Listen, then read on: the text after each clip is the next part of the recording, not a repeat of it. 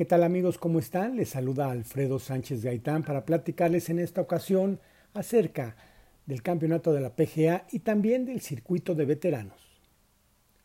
Por lo que respecta al primero, el norteamericano Brian Gay, con una feria de cuatro verdes en los primeros nueve hoyos y seis en la ronda complementaria, a pesar del bogey en el hoyo 17, llegó sin saberlo a la cifra mágica de 15 bajo par, para forzar minutos más tarde un desempate con su compatriota Windham Clark, donde posteriormente se llevaría la victoria.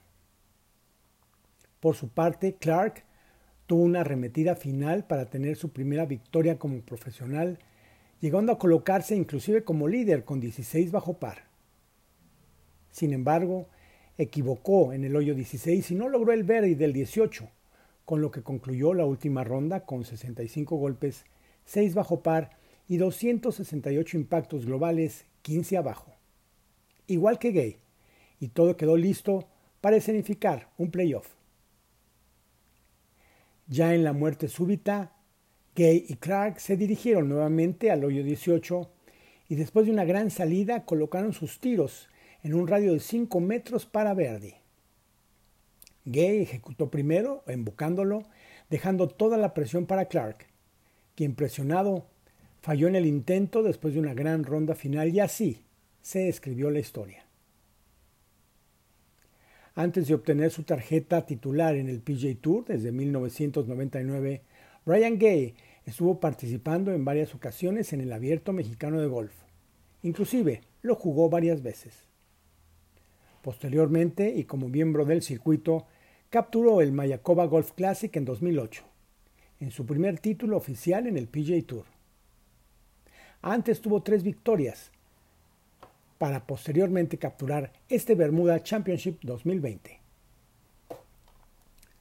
Por lo que respecta al circuito de veteranos de la PGA, con gran demostración y experiencia, el irlandés Darren Clark se llevó su primera victoria en el circuito, el TimberTech Championship celebrado en la Florida.